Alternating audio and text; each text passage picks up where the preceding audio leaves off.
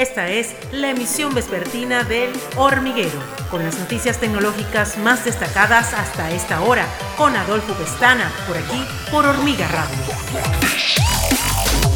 Hola, bienvenidos a la emisión vespertina del Hormiguero. Yo soy Adolfo Pestana. Hoy es jueves 30 de septiembre del año 2021 y de inmediato estas son las informaciones tecnológicas más importantes hasta esta hora.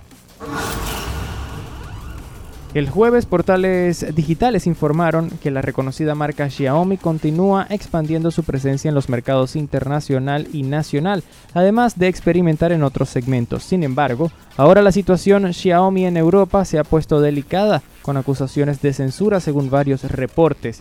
La historia comenzó en Lituania y ahora se ha extendido a Alemania. Hace algunos días el Ministerio de Defensa de Lituania recomendó a los consumidores evitar comprar smartphones de origen chino, reportó Reuters, y a quienes ya tenían uno recomendó que tiraran su teléfono chino. Todo esto con motivo de un informe del gobierno que descubrió que los dispositivos de Xiaomi tenían capacidades de censura incorporadas capaces de detectar y censurar términos como Tíbet libre, movimiento democrático o viva la independencia de Taiwán. Según el reporte del Centro Nacional de Seguridad Cibernética del Ministerio de Defensa, el software de censura está desactivado para la Unión Europea, pero asegura que puede ser activado de manera remota en cualquier momento.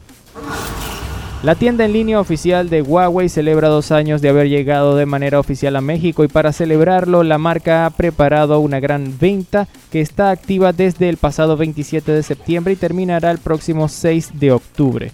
De acuerdo a información de Huawei, cada mes la tienda tiene más de 4 millones de visitantes, los cuales podrán encontrar en estos días ofertas hasta del 65% de descuento en computadoras, smartphones, tablets, wearables, audífonos y otros productos desde el sitio principal podemos ver algunos productos destacados de cada sección y también podemos navegar en cada uno para ver todos los modelos participantes. Hay algunos que al comprarlos recibiremos un producto adicional como regalo y también hay cupones de descuentos disponibles.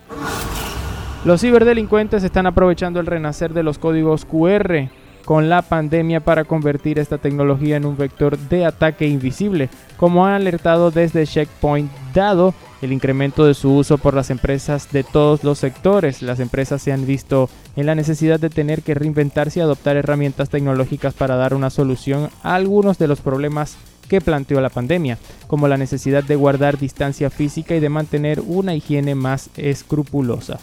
En este contexto, los códigos QR utilizados en los establecimientos de restauración para sustituir a las tradicionales cartas pero también mostrar información turística o facilitar promociones, descuentos o hasta trámites institucionales han emergido como la alternativa cero contacto.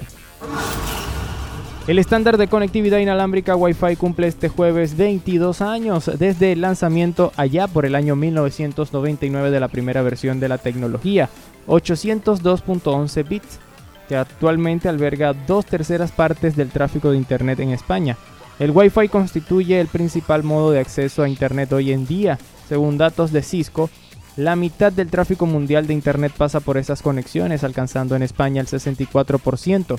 Estos datos sitúan al Wi-Fi muy por delante de las otras tecnologías, ya que supera con diferencia al tráfico por cable 24% y el celular 12%. Actualmente se está implantando masivamente el último estándar, el Wi-Fi 6, que supone un gran avance en términos de velocidad y capacidad.